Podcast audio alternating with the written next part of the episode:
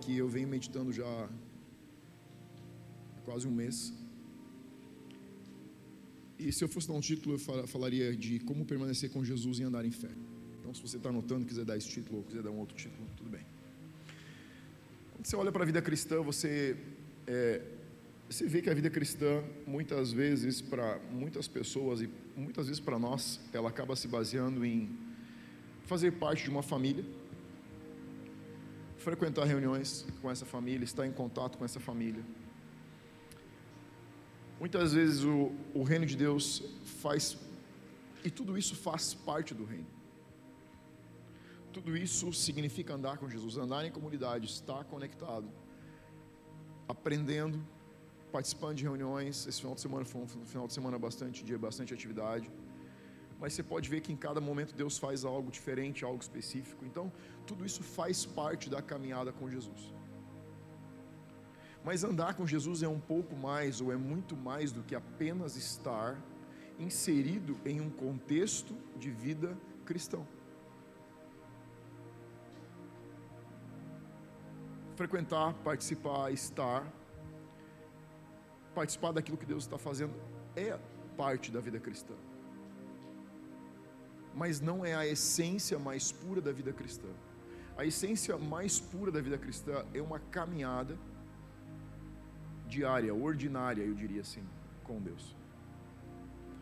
E se você não perceber que o verdadeiro cristianismo é dado como uma ferramenta, como uma fórmula, como um estilo de vida para viver o ordinário da vida, você vai perder a melhor parte da vida cristã. Você vai ficar com o sal sem açúcar ou com o açúcar sem sal. A vida cristã que somos chamados para viver, ela passa pela vida em comunidade.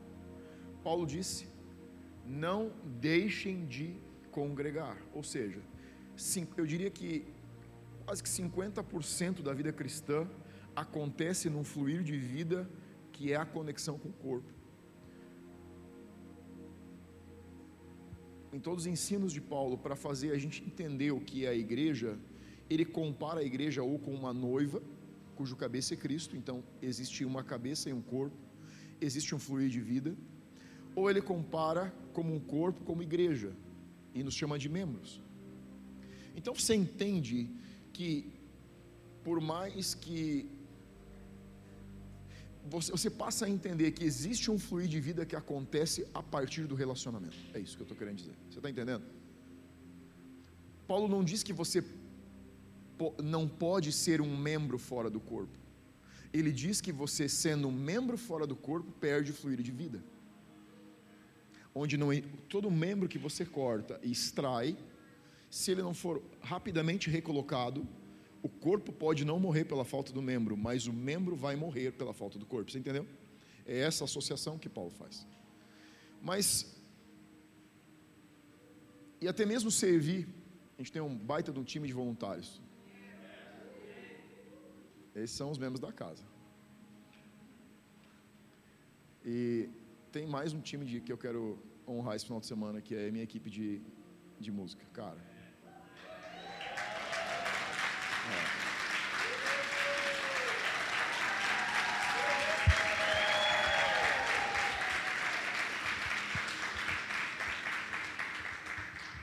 Você não tem ideia quantas horas eles investem para nos conduzir em momentos assim. Pergunte para eles quantas horas custou esse final de semana para eles. E você vai ter uma ideia do quanto eles pagam de preço. Honra é um, é um dos valores dessa casa. Honra a vida deles. Cara, para e ora com um deles, abençoa a vida deles. Eles deixam de trabalhar, eles deixam de estar com a família, eles deixam de viajar, eles voltam de viagem. Para que você tenha a mesma experiência todos os finais de semana. Honra a vida dessas pessoas. Sou muito grato a eles. Vamos lá. Andar com Jesus é andar por fé. A vida cristã passa mais do que por essas ações comuns da vida em comunidade. Então, o que eu estou querendo fazer você entender, eu quero construir uma ideia aqui que é a seguinte: se você tomar a vida cristã apenas por esse, essa convivência e não jogar a vida cristã dentro da sua vida ordinária, você vai rapidamente chegar a um platô limitador. Todo platô é representado por um lugar de conforto. Se relacionar com a comunidade, estar em um culto, participar de uma noite de adoração, participar de um sábado de manhã quando vem um pregador de fora, faz parte da vida cristã, mas não é a vida cristã em essência. Se você jogar a sua vida cristã apenas com essa bagagem, você vai ter um platô muito baixo daquilo que você poderia voar muito alto. Lugares de conforto se tornam platôs na vida cristã. Quando eu estou falando de jogar o cristianismo na vida, eu estou dizendo para você que você está dando a opção de provar novos romperes na vida. Sabe por que, que muitas vezes a vida cristã é monótona? Sabe por que, que muitas vezes as pessoas desistem de Jesus?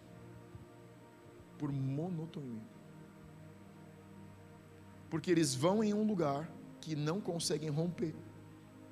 E, fala a verdade, tudo aquilo que fica monótono entra no piloto automático, e tudo que entra no piloto automático perde teu coração, sim ou não? Sim. Isso pode ser teu casamento, isso pode ser tua família, isso pode ser o teu negócio. Só tem um jeito de você continuar apaixonado por qualquer coisa, é sempre jogar um alvo mais alto, um lugar mais alto, um esforço maior. A vida cristã não é diferente disso. Não se contente com o que você vive.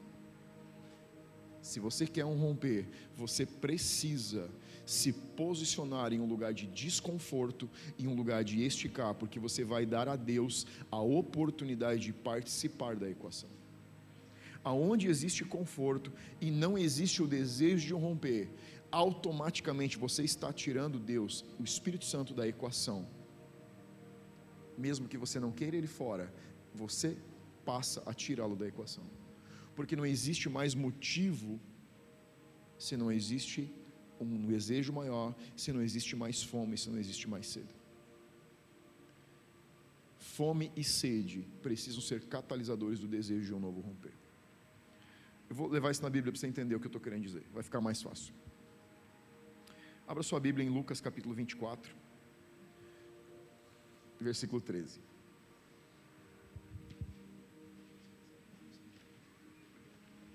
Lucas capítulo 24, versículo 13. Eu já ministrei sobre essa passagem, mas eu quero te dar uma outra perspectiva. Vou trabalhar um pouco dentro do que a gente já trabalhou, mas apenas para conduzir para uma direção diferente.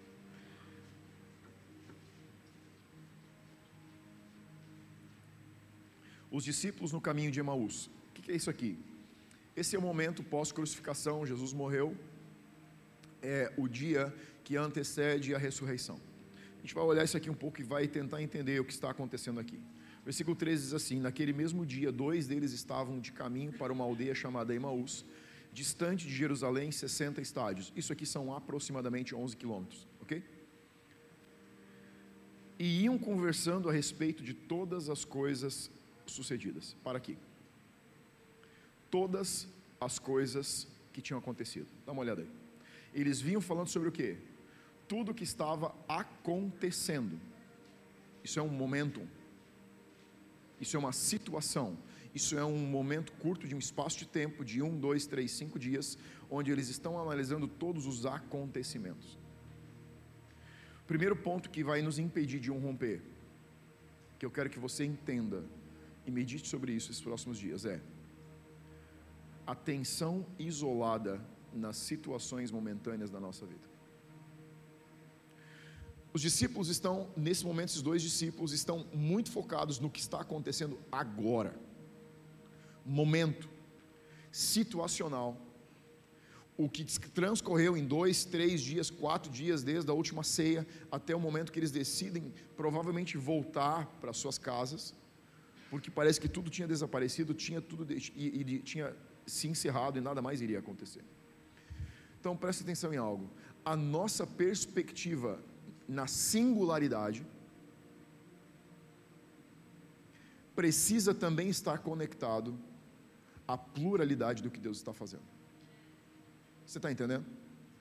O que você está vendo agora está conectado a algo superior que Deus está fazendo. Quando você não percebe e não consegue jogar a sua realidade na realidade divina que está acontecendo, você vai perder o movimento que Deus está fazendo. O singular sempre está conectado ao plural. Aquilo que está acontecendo agora faz parte de algo que Deus está fazendo e talvez você não esteja vendo. Você sabe onde que muitas pessoas desanimam da vida cristã?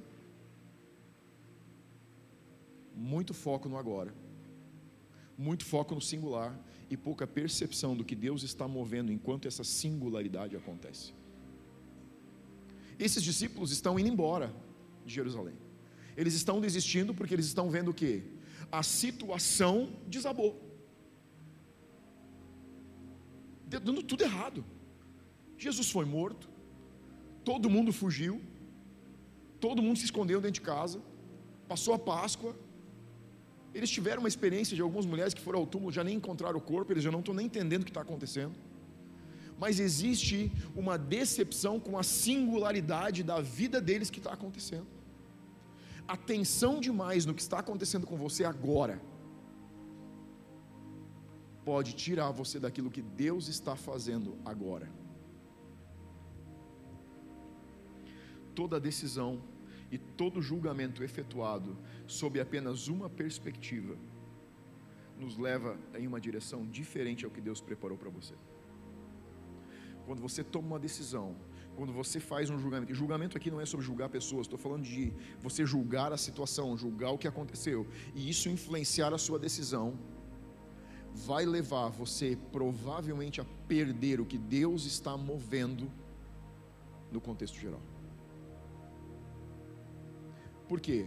Porque o contexto singular está muito focado no mundo natural. E não está prestando atenção no mundo espiritual, que ordena o que está acontecendo no mundo natural. O que estava acontecendo singular aqui? Jesus tinha morrido. A promessa de redenção de Israel, de um rei que iria redimir um povo que estava escravo debaixo do, do cetro romano, um povo que vivia uma confusão na lei, líderes religiosos corrompidos, tudo que eles expectavam, tudo que eles esperavam que iria mudar a partir de Jesus, acaba de ruir. O castelo deles acaba de ruir, parecia só, hoje parece só mais um castelo de areia que a onda acertou. Leve isso para a sua vida. O que na sua vida parece não estar cooperando com aquilo que Deus está querendo fazer. Não está desassociado. Ainda permanece associado. Essas coisas que eles estão pensando e acreditando são verdades? São verdades. Mas elas não são toda a verdade. A diferença é que quando você olha apenas o que está acontecendo no mundo natural e não consegue entender o que está acontecendo no mundo espiritual, você vai ter uma verdade, mas ela não é toda a verdade. Uma situação de doença é uma verdade? Cara, eu detesto o cristianismo que diz: não, é só você dizer que não está doente e fica tudo bem. Mentira. Diga para alguém que perdeu alguém na família, é só você ignorar e dizer que está tudo bem, que fica tudo bem. Isso não é assim que funciona.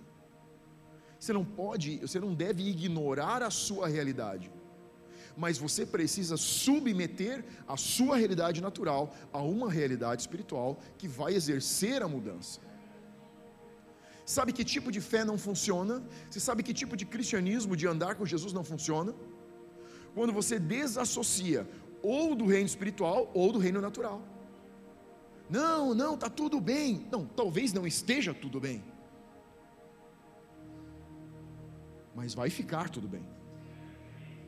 Você entende que a fé não é burra? Você pode virar a Bíblia. Você não vai encontrar um lugar que diz que a fé é ignorante, que ela é burra ou que ela é inconsequente. Mas ela é efetiva ela é efetiva quando eu consigo jogar a realidade singular em choque com a realidade plural. é quando eu consigo pegar a realidade desse momento e chocar com a realidade que Deus está dizendo e percebo que começa a acontecer um alinhamento. Você não pode alinhar o reino espiritual ao natural. Ele não respeita o mundo natural. Mas você precisa alinhar o mundo natural à realidade espiritual. Vamos lá.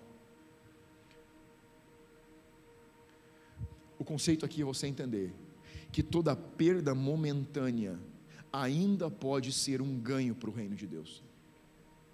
Abre tua Bíblia em 2 Coríntios, capítulo 12.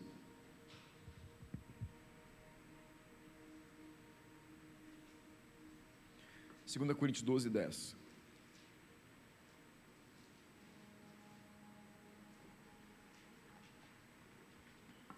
Eu quero ler esse versículo com você dentro desse conceito que eu estou construindo. Olha o que diz 2 Coríntios capítulo 12, versículo 10. Paulo escreveu essa carta à igreja que estava em Coríntios. E olha que versículo. Paulo falando sobre si, ele diz: Pelo que eu sinto prazer nas fraquezas, nas injúrias, nas necessidades, nas perseguições, nas angústias. Volta comigo. Está fazendo sentido esse versículo?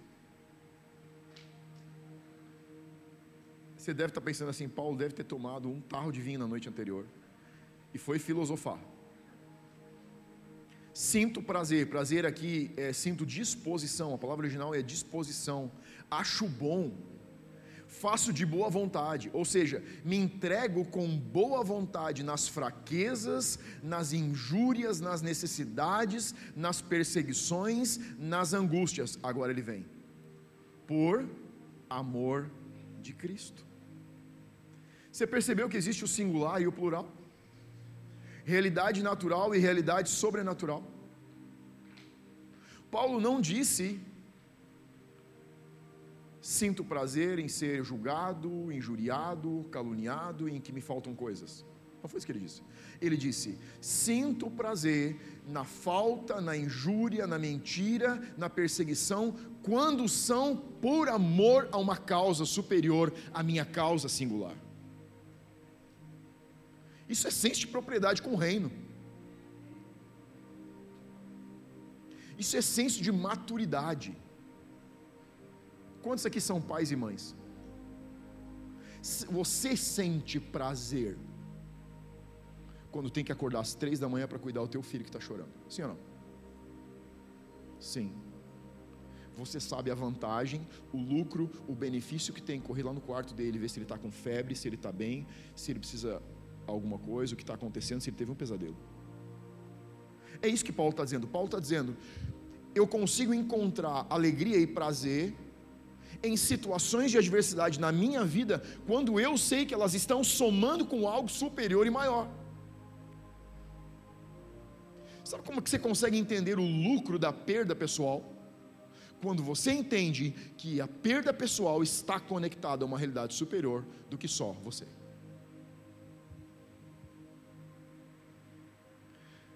Deus está fazendo algo agora. Deus está fazendo algo hoje mesmo que isso envolva alguma perda pessoal. Essa igreja nasceu por perdas pessoais. Amém. Faria de novo? Sim. Faria mais? Sim. Toda a ministração que eu trago aqui custa perda pessoal. Queimar aqui em cima como time para esse time custa perda pessoal.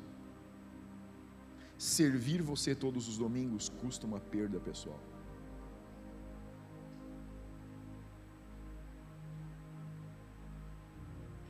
Discipular pessoas custa perda pessoal. Aconselhar pessoas, confrontar pessoas, confortar pessoas, custa perda pessoal. Você está pondo energia, você está pondo teu tempo, você está pondo a tua vida, não só o teu tempo, você põe vida aquilo que você deposita para alguém nunca mais se recupera. Perder tempo é não encontrar. Sim ou não? Você está compartilhando a única coisa que você não pode aumentar nessa terra quando você senta e compartilha a vida com alguém. Não existe tesouro maior para ser compartilhado entre homens e mulheres do que vida. É sim, eu posso te dar toda a minha propriedade financeira, posso te dar minha casa, posso te dar meu carro. Isso não é nada perto de derramar vida para você. Porque bens materiais vão e voltam, mas a vida não volta quando ela vai. Volta para Lucas 24.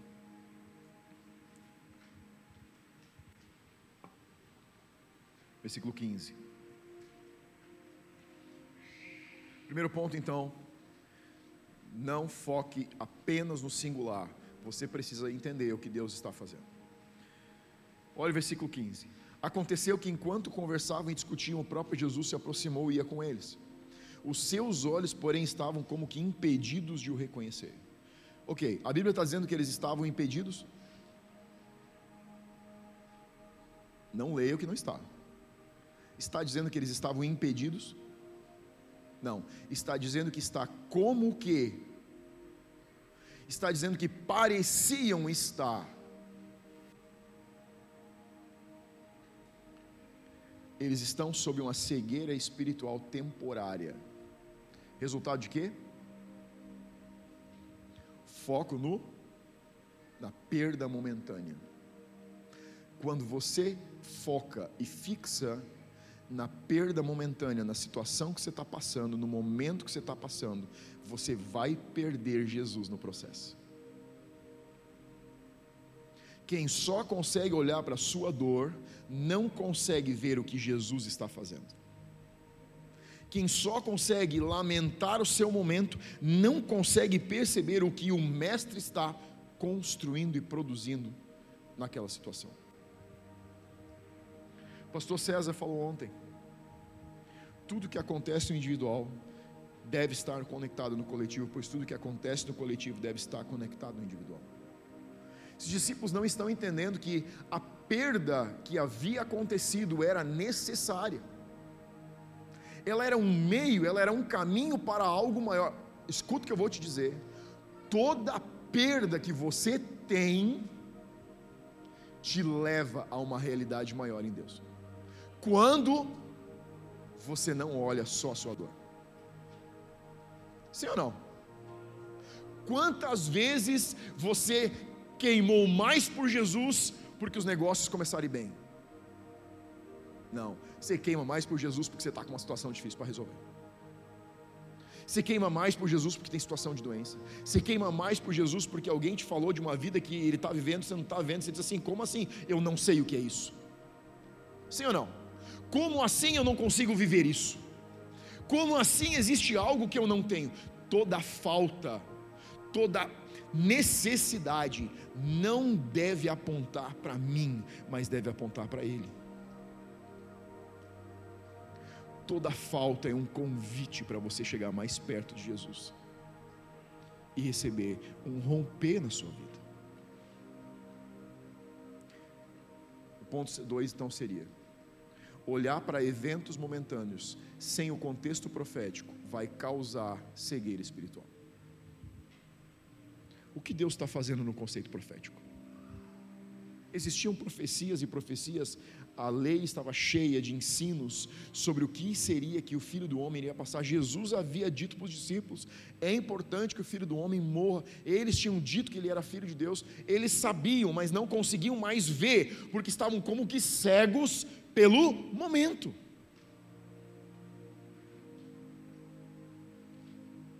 Olhe o momento e você vai perder o movimento que Jesus está fazendo.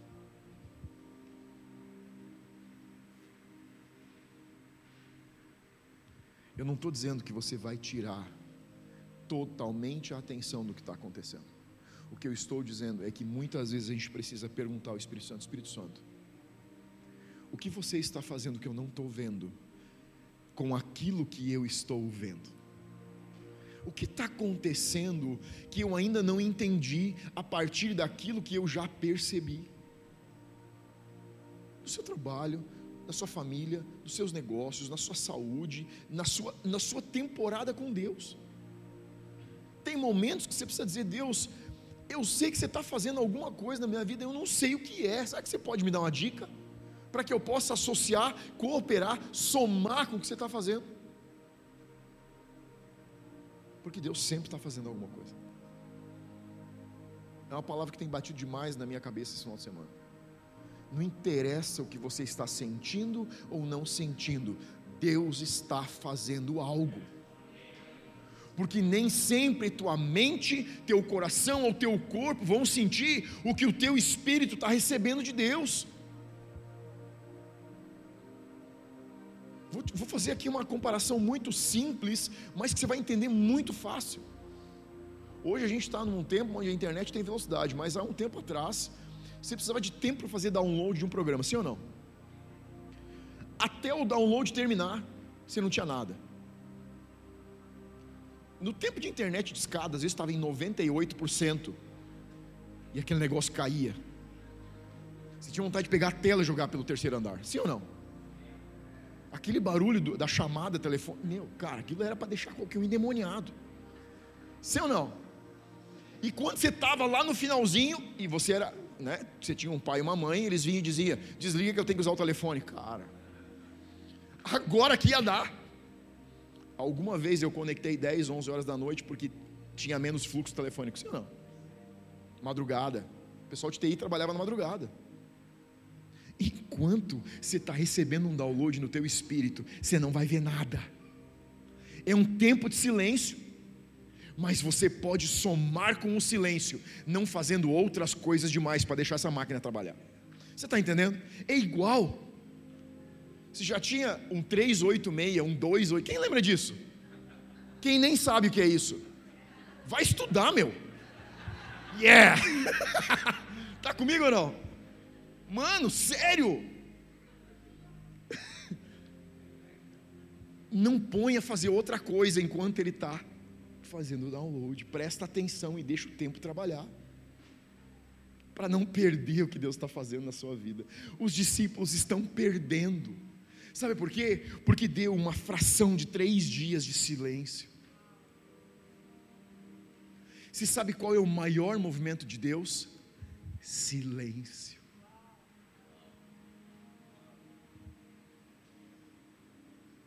Porque no silêncio ele estica a tua fé para continuar crendo que ele está fazendo algo, apesar do que você está vendo.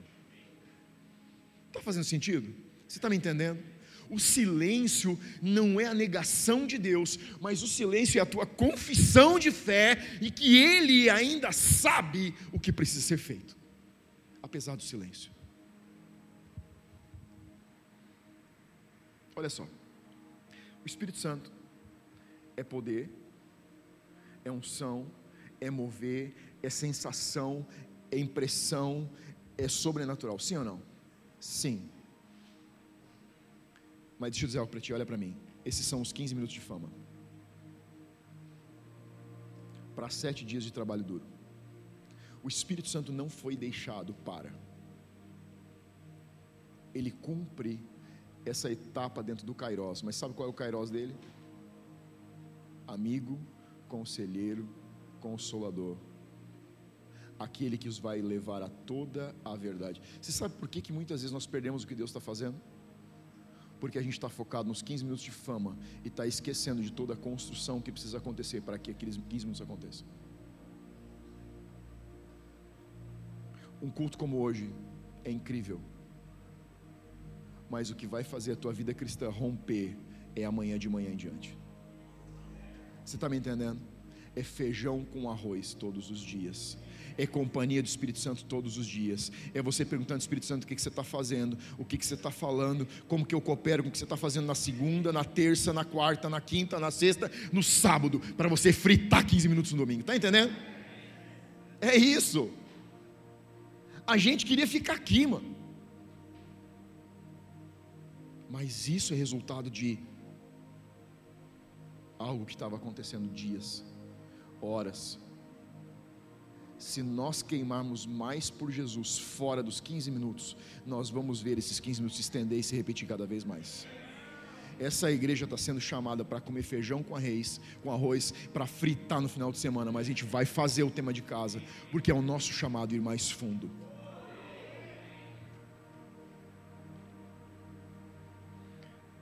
Não abra, só escute. João capítulo 16, versículo 12. Tenho ainda muito que vos. Jesus está falando com os discípulos. Ele está indo embora, ele tá, olha a deixa que ele está dando. Tenho muito que vos dizer, mas vocês não podem suportar agora. Sabe por que, que o Espírito Santo não faz mais que 15, 20, 30 minutos? A gente não suporta. É? O recipiente é tão pequeno que ele enche tão rápido que ele precisa parar. E não adianta você continuar fazendo força, você sente que é só mais manipulação. Você sente que o mover foi. Você está com saudade, você queria mais, você queria repetir, mas você sente que foi. Jesus está dizendo: tinha muito que vos dizer, mas vocês não podem suportar. Aí ele vem. Quando vier, porém, o Espírito da Verdade, ele vos guiará toda a verdade, porque não falará por si mesmo, mas dirá tudo que tiver ouvido e vos anunciará as coisas que hão de vir.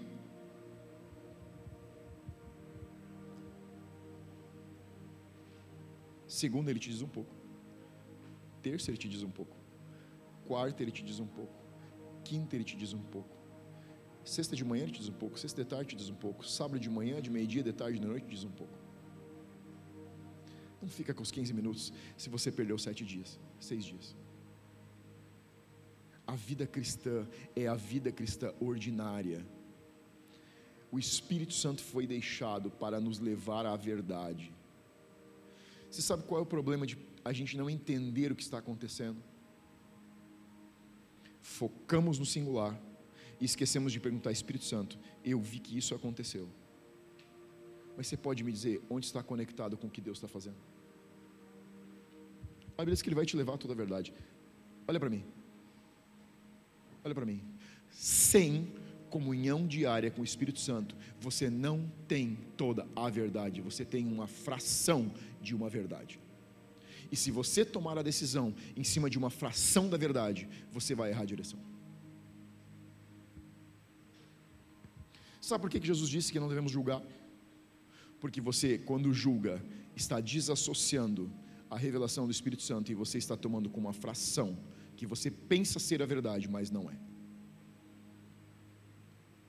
Toda decisão, todo julgamento, toda posição tomada sem primeiro fechar a porta do quarto e dizer: Espírito Santo, o que você está falando comigo vai dar BO. Olha para mim, não é talvez, é vai dar problema. Porque todas as decisões que eu tomei na minha vida, sem perguntar o Espírito Santo ou esperar a resposta, me fizeram chorar. porque Ele sabe a verdade profética sobre a tua vida, sobre o teu futuro, que você desconhece, e talvez Ele não te diga qual é agora, porque talvez você não está pronto, mas Ele vai te conduzir até ela quando você estiver pronto. Amém? Quando mantenho uma percepção pessoal desassociada do Espírito Santo, vejo apenas uma verdade parcial. versículo 17 de Lucas 24. Então lhes perguntou Jesus. Então Jesus está caminhando com os dois discípulos. Eles não reconheceram, porque estão cegados pelo momento. Jesus está caminhando com eles e ele faz uma pergunta, ou duas perguntas. Que é isso que vos preocupa e do que vocês estão tratando à medida que caminham? Eles param entristecidos. Cara, essa pergunta aqui é de arrumar briga. Olha o que Jesus pergunta: Qual é o problema de vocês? O que os preocupa? Fala a verdade, é, é a postura que você espera de Jesus? Você está com um problema que você não sabe resolver. Está com uma situação que não tem solução, aparentemente. Finalmente, quando você consegue ouvir o Espírito Santo, ele te pergunta: qual é o problema? Sobre o que você está falando? Foi isso que ele fez. Isso te parece ser Jesus?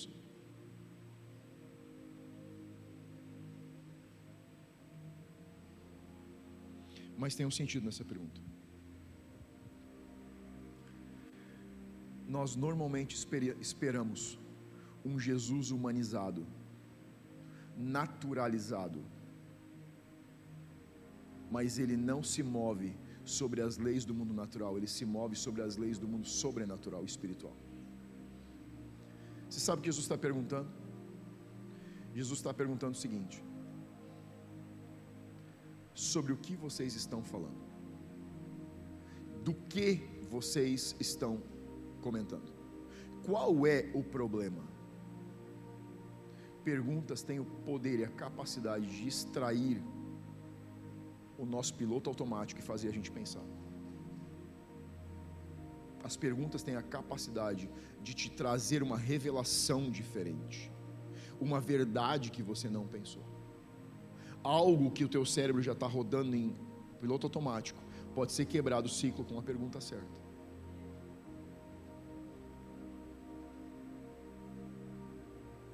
Jesus está fazendo é extrair eles de uma realidade singular eles estão no fundo de um poço. Os comentários que eles tecem entre eles ao longo do caminho vêm entristecendo cada vez mais o coração deles, mais o coração deles, mais o coração deles. Fala para mim que não é o ciclo que muitas vezes nós vivemos. Em vez de ir perguntar para Jesus, a gente prefere conversar um com o outro e ficar se lamentando, se lamentando, se lamentando, se lamentando, se lamentando, e você passa meio dia se lamentando com alguém e você está pior no final daquela manhã do que você estava quando chegou para trabalhar.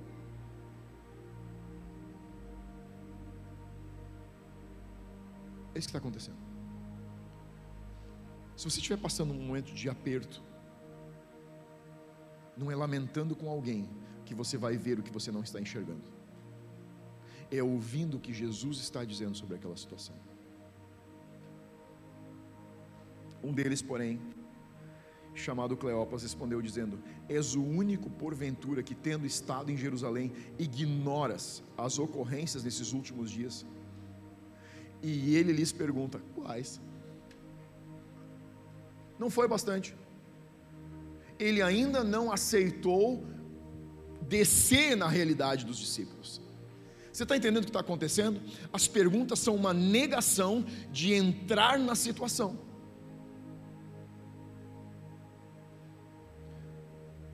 Falei dois domingos atrás, eu acho que foi dois. Eu disse: para de querer levar Jesus para a tua tempestade. Leve a sua tempestade para Jesus. Você está entendendo o que é o que está acontecendo aqui? Eles estão tentando reduzir Jesus a uma singularidade que é: olha o nosso problema. Jesus está dizendo qual? Será que você, está, você é o único que ignora o que aconteceu? O que aconteceu? Sabe o que ele está mostrando? o que eles não estão vendo não está fora do controle.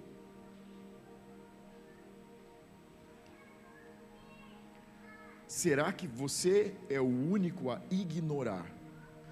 Eles não perguntaram se ele não sabia. Não tinha como estar em Jerusalém e não saber o que tinha acontecido. Eles estão ofendidos porque Jesus está ignorando a dor deles, ignorando a situação deles.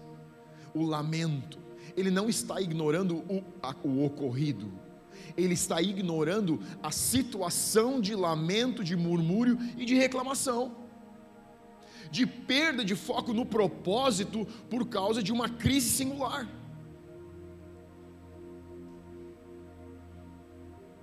Fala para mim, quantas vezes você já estava muito perto de receber algo de Deus e você desistiu porque algo deu errado?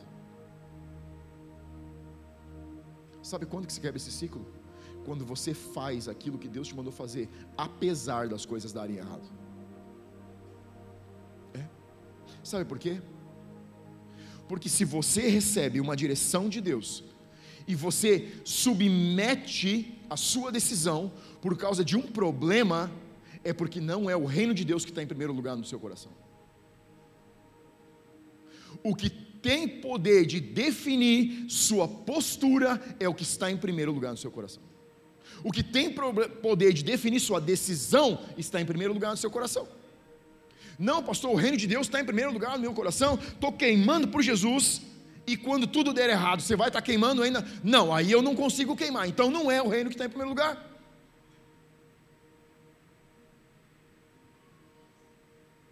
Não adianta você dizer que seus filhos estão em primeiro lugar, se às três da manhã, quando eles choram, você fecha a porta e diz: vai Se vira, eu quero dormir.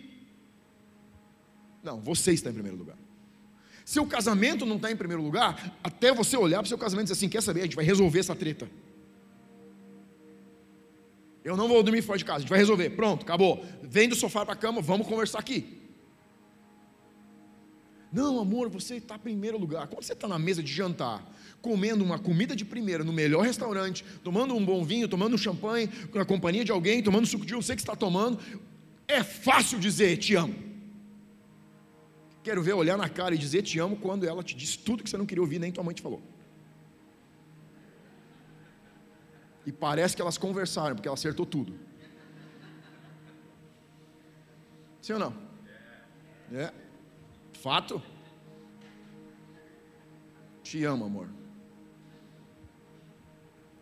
A minha me vem e me faz dar um beijo. Mano, eu tenho vontade de morder aquela hora. Por Deus. Estou te falando que é um negócio nosso, mas é verdade pura. O que tem poder de, de, de, de se colocar no seu processo decisório é que está em primeiro lugar no seu coração. Esses discípulos disseram que amaram Jesus, mas eles estão focados no benefício pessoal e não no reino de Deus. Senão eles tinham ficado em Jerusalém. Mas não é o fim do mundo. Quando Jesus pergunta quais, ele está perguntando de que ordem. Você está ignorando o que está acontecendo? Jesus disse assim: quais coisas estão acontecendo? Sabe o que ele está perguntando? Eles não estão entendendo a pergunta. Você não entendeu a pergunta? A pergunta dele é assertiva. Sabe o que ele está perguntando? As coisas de que ordem que eu estou ignorando? Eles estão perguntando: você está ignorando o que aconteceu em Jerusalém, que mataram Jesus? Ele era um mestre, ele curava pessoas, a gente viu muita coisa. E Jesus disse: não, eu não estou ignorando o que tem poder de afetar essa realidade. Aqui a pergunta é: vocês estão ignorando a realidade superior que influencia a realidade inferior? Sabe o que acontece quando você fica cego por problemas? Sabe o que acontece quando você fica cego por momentos de pressão? Você esquece que a realidade superior domina a realidade inferior.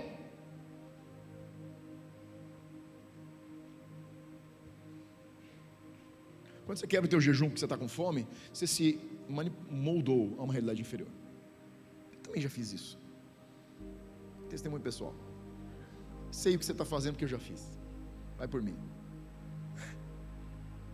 Quando você abre mão de algo que Deus te disse para correr atrás, porque está demorando, porque está muito pesado, porque você não está vendo nada acontecer, você está descendo para a realidade natural e está saindo da realidade que tem poder de definir sua vida. Quando você abre mão daquilo que Deus te disse, vamos queimar por esse negócio. Pessoas que chegam aqui amando a casa e decidem ir embora no meio do processo, só trocaram o coração que queimava por Jesus por um lugar de conforto. É simples de entender. É só você entender pela Bíblia. Você já pensou, você já pensou, olha só, você já pensou o que levou Jesus a restaurar Pedro?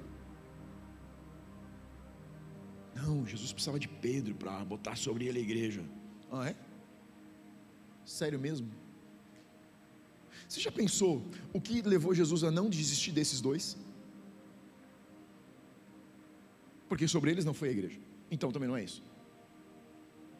Você já pensou o que foi que levou Jesus a começar a assar aquele peixe na beira da praia, quando todos voltaram a pescar, depois de terem todos abandonado ele na crucificação?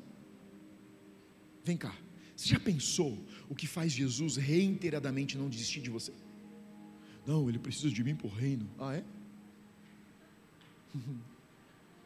Show.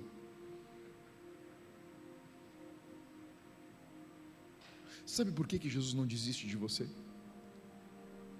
E nunca vai desistir? Porque Ele não pergunta para a sua realidade inferior o que você fez, ele olha para o pai e enxerga uma realidade superior que ele continua crendo. E ele corre atrás daquela mensagem profética que ele recebeu do Pai sobre você e continua acreditando em você e amando você como acreditou e amou aquele Pedro. Isso não me coloca no lugar onde eu posso simplesmente trocar a verdade de Deus. Isso, na verdade, me torna conhecedor de que o que vai definir a minha vida não são essas realidades, mas é essa realidade. Entender o mover que acontece no mundo espiritual é responsabilidade de um cristão maduro. Você sabe por que Jesus volta para a beira da praia para encontrar o Pedro? Porque ele disse para Pedro: quando você se converter, sabe o que ele disse para Pedro? Pedro, eu não estou aqui, eu não estou aqui porque você me abandonou. Não, não, não, Pedro, você não está entendendo. Eu não estou aqui porque você saiu chorando lá depois do galo cantar. Eu, eu não estou aqui por causa disso. Assim como eu não deixaria de ver por causa da decepção do que você fez. O que Jesus está dizendo é: Pedro, eu estou aqui porque eu estou enxergando quando você se converter, você vai impactar o mundo que você vai pisar. É o que ele diz sobre você, não é o que ele diz sobre Pedro. Ele enxerga o fruto que você vai gerar, por isso que ele continua acreditando reiteradamente em nós. Você sabe quantas vezes eu quebrei meu coração e dizia: Deus, por que você escolhe um cara com traste como eu? Eu demorei a entender que ele nunca escolheria um traste mas que ele estava olhando para um homem puro, para um homem santo, íntegro e verdadeiro. E eu comecei a caminhar na direção de que ele, ele falava sobre mim. Estou caminhando na verdade que ele fala sobre mim. Estou indo na direção de uma verdade superior que ele fala sobre mim. É isso que me faz queimar por Jesus.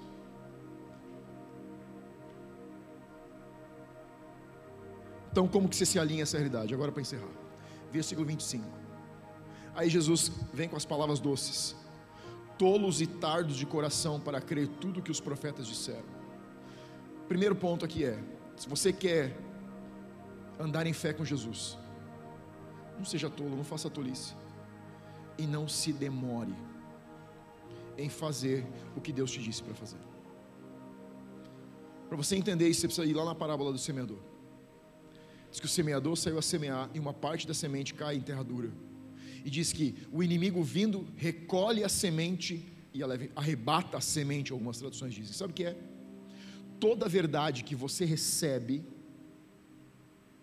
e entra em dúvida, você não pega mais.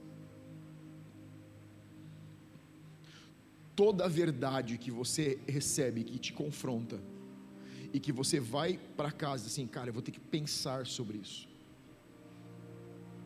Você já perdeu as igrejas estão lotadas de crentes que ouvem verdades domingo após domingo e sua vida não é diferente do primeiro dia que entrar e sentar no banco, porque eles estão sempre em lugar. Será que essa verdade é uma verdade? Não, mas eu acho que essa eu não preciso para mim. Não, mas será que é assim mesmo? Será que. Não, mas. Você não consegue receber aquilo que você não absorve. Crescendo em confiança, número dois. Como que você cresce em confiança? Estou voltando na confiança de novo. Como que você cresce em confiança? Confiando mais. Você entendeu?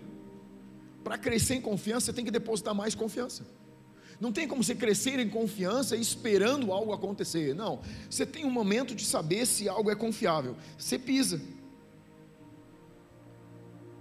Você tem que dar passos de fé. O que é dar passo de fé? É desejar, e não só desejar, mas andar em direção ao romper. É fazer o que você tem medo de fazer, que você cresce em confiança. Você não vai crescer em confiança porque você dobra o joelho e ora, Deus me dá mais fé, me dá mais confiança. A hora que você me der mais confiança, eu vou começar a dar passos radicais de fé. Não, porque você dá passos radicais de fé, tua fé cresce. A fé cresce no exercício. Porque você dá passos a mais é que ela se estabelece. Deus não vai te dar um pingo de fé a mais. Você tem que fazer a sua ser forte, ser sólida, ser, a Bíblia diz, robustecidos. O que é robustecidos? É muscularmente forte, ser robusto. Como que você fica assim? Dando passos além do que você tem capacidade, esticando aquilo que você já faz. Você vive um romper quando você se joga em um romper que você não viveu ainda, e não esperando por ele.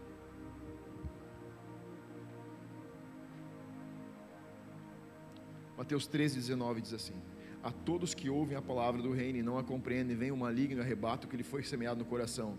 Este é o que foi semeado à beira do caminho.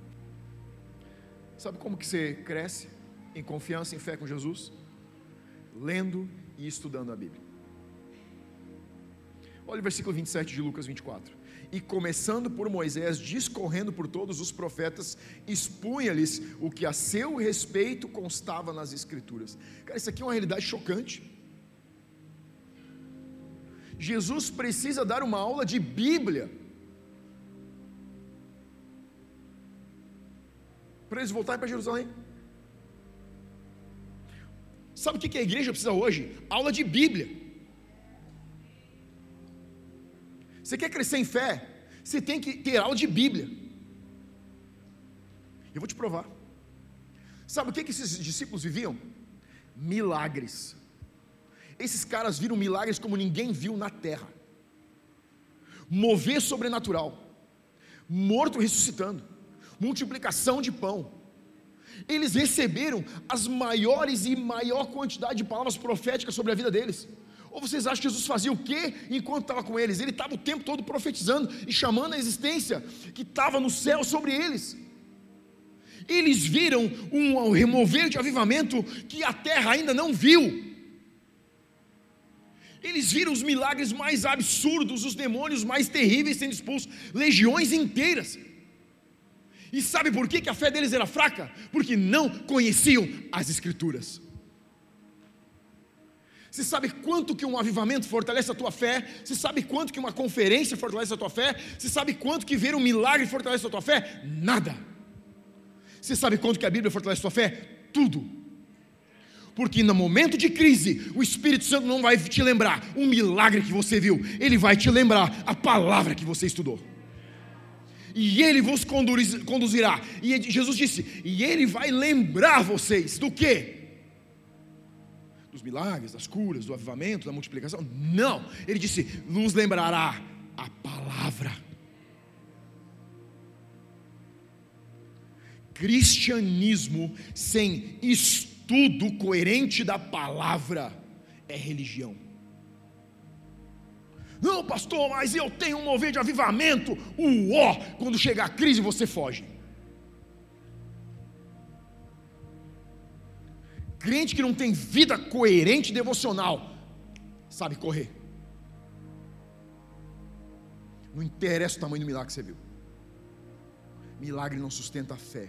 O que sustenta a fé é alimento sólido, é Bíblia, é palavra, é lugar secreto.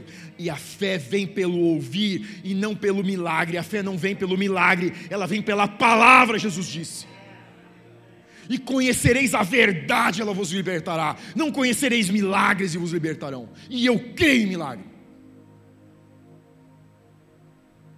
Hoje mesmo. Estava preparando a palavra. Ali te chamou, amor, vem cá. A gente precisa orar para uma pessoa. Mil quilômetros aqui. Mil quilômetros, cara. Ela está com uma dor, tem uma, um negócio nas costas. Está incomodando dias. Vamos orar. Chamamos as crianças junto, vamos orar. Começamos a orar. Perguntei o que, que era, eu tenho uma bola nas costas, estou com dor, não consigo me virar na cama. E eu fui fazer uma massagem, porque achei que era uma dor muscular, e a mulher encontrou uma bola, parou a massagem, disse que não ia fazer. E ela disse: Eu ponho a mão e sinto a bola, está aqui. Eu disse: Vamos orar. Caramba. Mas eu estava desde manhã comendo palavra. Todo mundo estava dormindo em casa, eu estava comendo Bíblia. Não comendo, você entendeu, né? Vai por mim, café da manhã foi diferente. Começamos a orar. Começamos a orar, começamos a orar. Eu comecei a sentir algumas coisas de Deus, ter algumas impressões. Eu disse: Olha, eu estou sentindo isso. Comecei a repreender aquilo. E foi, foi. Só põe a mão onde está essa bola. Vamos continuar orando. Ela começou a chorar. E pensei: Está acontecendo alguma coisa. Enquanto eu estou orando, o Espírito Santo me lembrou que a igreja de Atos, onde Paulo orava pelos lenços. Eu disse: Ah, se Paulo orava por lenço e roupa e Deus fazia longe, pela internet ele faz também. E comecei a declarar. Cara, se roupa e lenço transportava a unção, internet também transporta. E comecei a orar e declarar. Ela começou a chorar. E disse, o que, que você está sentindo? Pastor sentiu um negócio muito forte, um calor nas costas. Eu disse, então põe a mão. Ela ficou. Eu disse, a bola, não está aqui, ela sumiu. Sumiu. Nós cremos em milagres, nós cremos na cura, nós cremos em mover profético, mas a gente come a palavra, é todo dia feijão com arroz, é isso que solidifica a nossa fé.